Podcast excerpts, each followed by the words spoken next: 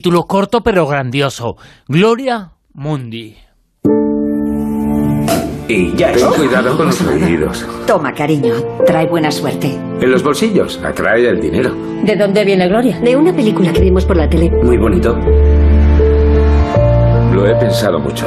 Creo que hay que decirle que es abuelo. Si no, te arrepentirás. Quizá tengas razón. Me voy a alegrar de ver a la pequeña Gloria. Richard me ha dicho que tiene mis ojos. ¿Y nos vamos a alegrar, José Manuel, de ver esta película? Pues seguramente porque es una película francamente interesante, no muy divertida, pero sí que estupenda. Gloria Mundi, la nueva película del francés Robert Guédiguian, la producción es de Marc Portier, el propio Guédiguian y Angelo Barbagallo, el guion es de Guédiguian junto con Serge Valetti y los protagonistas, los habituales del cine de Guédiguian, eh, su mujer Ariana Ascarid, Jean-Pierre Darroussin, Gerard Meilan.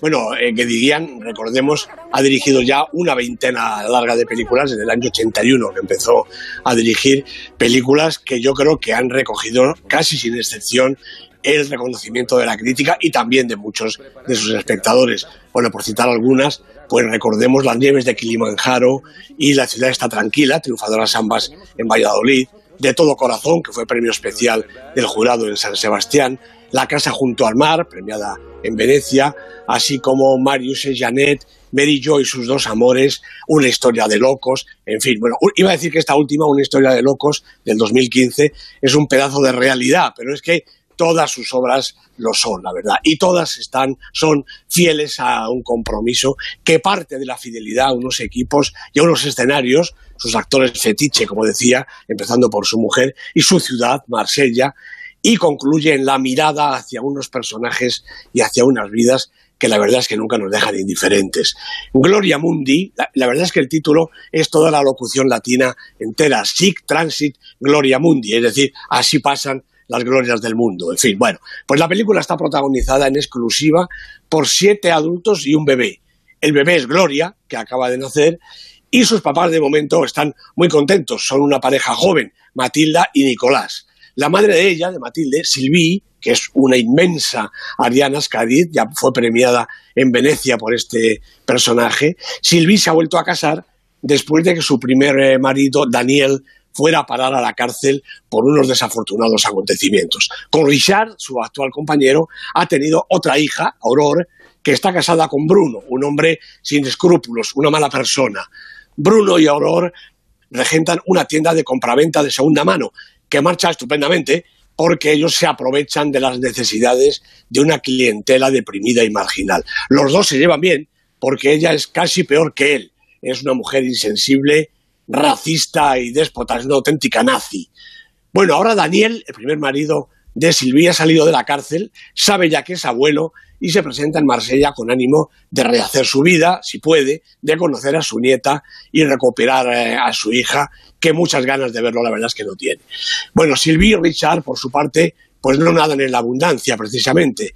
Ella trabaja de limpiadora por la noche, porque así gana un poco más de dinero, y él conduce autobuses urbanos apenas pueden ayudar a su hija Matilda, y menos si el joven matrimonio está sin trabajo. La situación, para mayor desgracia, se deteriora con huelgas, sanciones y accidentes, y cuando parece que no puede empeorar, pues empeora un poco más. Guédiguian plantea un panorama desolador. Como vimos hace unas semanas con Sorry We Missed You, la película de Ken Loach, la sociedad actual se muestra como un enjambre en el que hay muchas más abejas asesinas que humildes obreras. Bueno, y en unos días se estrena El joven Ahmed de los hermanos Dardenne, la película belga, que vuelven a golpearnos con una crítica de hoy día que permite muy pequeño resquicio para la esperanza. Los Dardenne, Guédiguian, mucho más que en son directores maduros, hombres mayores, con mucha experiencia en sus vidas y en sus cámaras. Y esa mirada que nos ofrecen es absolutamente pesimista.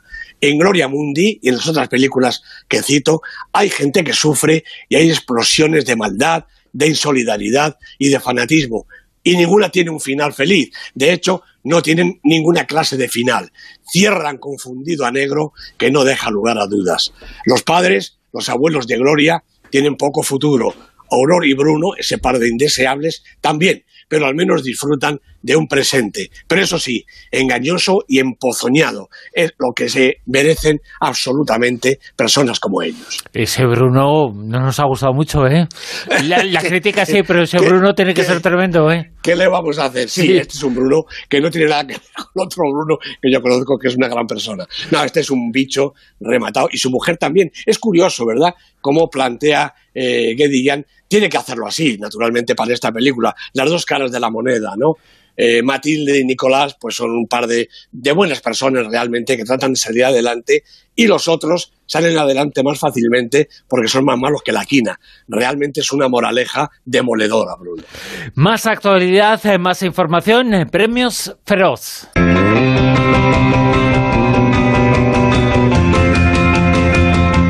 Tenemos en los premios Feroz las nominaciones eh, que son José Manuel. Pues sí, aquí están las nominaciones, ya, es momento de nominaciones de todos los premios. Eh, los premios Feroz, como recordaréis, se dividen en película dramática y película de comedia. Las nominadas a la mejor película dramática son Dolor y Gloria, El Hoyo, La Trinchera Infinita, Lo que Arde, Los Días que Vendrán y Quien Hierro Mata, nada menos que seis, porque dicen eh, los señores del jurado que ha habido un empate en las candidaturas. Y las mejores películas de comedia eh, están nominadas 17, El increíble fin de Menguante, Litus, Lo dejo cuando quiera y Ventajas de viajar en tren. Las nominaciones a la mejor dirección son para Pedro Almodóvar, por Dolor y Gloria, claro, para Garaño, Goenaga y Arregui, por La trinchera infinita, por eh, Gaster Gastelu, por El hoyo, Oliver Laxe, por Lo que arde y Aritz Moreno por ventajas de viajar en tren. Las actrices eh, protagonistas nominadas, aquí ya hay única candidatura, son Marta Nieto por madre, Pilar Castro por ventajas de viajar en tren, Greta Fernández por la hija de un ladrón y María Rodríguez Soto por los días que vendrán. Y ellos, los actores, son Antonio Banderas por Dolor y Gloria, suena aquí a campeón de, de, casi todos los premios, Antonio de la Torre, inevitablemente, por La Trinchera Infinita, Carra Elejalde, por mientras dure la guerra, el gran competidor, Luis Tosar, por quien ayer mata, y David Verdaguer, por los días que vendrán.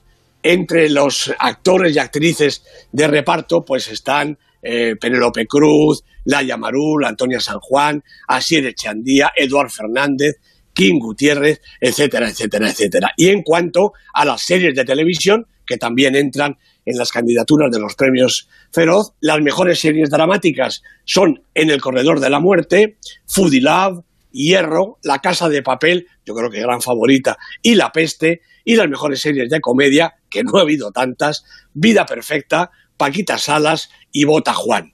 Y hay actores y actrices naturalmente nominados como Tony Acosta, Laia Costa, Leticia Dolera, Bryce F., Javier Cámara, Darío Grandinetti, Miguel Ángel Silvestre, en fin, entre tantos premios, yo creo que hay una oportunidad para todos. Luego el premio será nada más que para uno. Los premios Feroz se van a, dilucidar el día 16 de enero y este año viajan un poquito menos que se fue el año pasado. El año pasado nos fuimos a Bilbao y este año nos quedamos en Alcobendas, aquí al ladito de Madrid. El caso es que la gran gala de los premios Feroz, los premios de la crítica cinematográfica, recordemos, se celebran en enero junto con los Forqué y junto con los Goya y con los premios del ciclo de escritores cinematográficos, el gran mes de todos los premios del cine español. Y en la gran lista es esta, la lista de El Super 10 que contamos aquí semana tras semana, que José Manuel Esquimano nos eh, traslada los datos, que nos cuenta cuáles son los 10 eh, primeros puestos esta semana. En el puesto número 10... Una película española, primera de la serie, Intemperie, la película de Benito Zambrano, parte de una novela estupenda y también es una muy buena película, con Luis Tosar y el chaval Jaime López, que parece que es un actor como los de toda la vida. Primera semana en el Super 10. 9 también eh, primera semana y también película española. Adiós, este thriller de Pago Cabezas con su actor favorito Mario Casas, con Ruth Díaz, una película verdaderamente intensa. En el 8... Otra película española, Iván 3, Si yo fuera rico, de Álvaro Fernández Armero, estaba en el puesto 8 la semana pasada, de manera que ni sube ni baja. Segunda semana para Alex García, Alexandra Jiménez, una comedia que va a hacer muy buena taquilla. ¿Y qué película está esta semana en el puesto número 7? Pues otra película española, Bruno, cuatro de momento, Mientras dure la guerra, la película de Alejandro Amenábar. En los premios Feroz se les ha olvidado, pero realmente en la taquilla no. 10 millones y medio ya largos de euros de recaudación, nueve semanas en la lista, ha bajado un poquito, pero yo creo que se recuperará. Puesto número 6. Frozen 2, la película, bueno, esta es que ha reventado la taquilla, la mitad de la taquilla, entre las 20 películas más taquilleras, la mitad es para esta película de Disney, dirigida por Jennifer Lee y Chris Book. No es ninguna novedad, es la segunda parte de Frozen, pero se conoce que todo el mundo quería ver esta reaparición. Puesto número 5. Quinta película española en la lista, esto sucede pocas veces. La trinchera infinita, de Aitor Arregui, Joan Garaño, José Marigoenaga, con Antonio de la Torre, con Belén Cuesta. Cuatro semanas en la lista y subiendo. 4.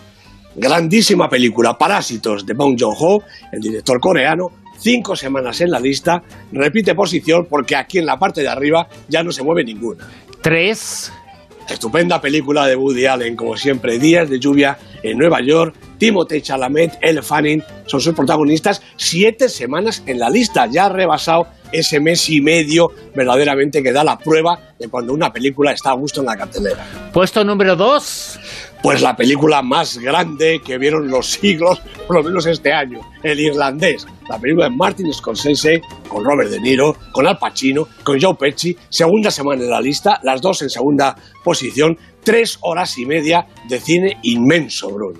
En el puesto número 1, en lo más alto. Pues yo creo que se lo merece. Están el irlandés y Joker, que es la ganadora, están justo, justo, justo a, a- a un pelito de uña, empatadas casi. La película de Todd Phillips con Joaquín Phoenix, inmenso también, Robert De Niro, ocho semanas en la lista, todas en lo más alto. A ver lo que dura. La verdad es que vaya películas en el puesto número 1 y puesto número 2.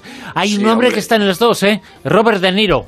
Efectivamente, en Joker es un papel eh, secundario, podríamos decir. En el irlandés es el absoluto protagonista y además está como en su mejor momento. Junto con Al Pacino, un recital absoluto de los dos grandes de la pantalla americana. Y un recital de las letras eh, está en este libro. El retrato de Marian Rey. El autor eh, es eh, de esta novela es José Manuel Esquivano, que como siempre ha estado esta noche con nosotros. José Manuel, gracias. Un abrazo, Bruno, gracias a ti.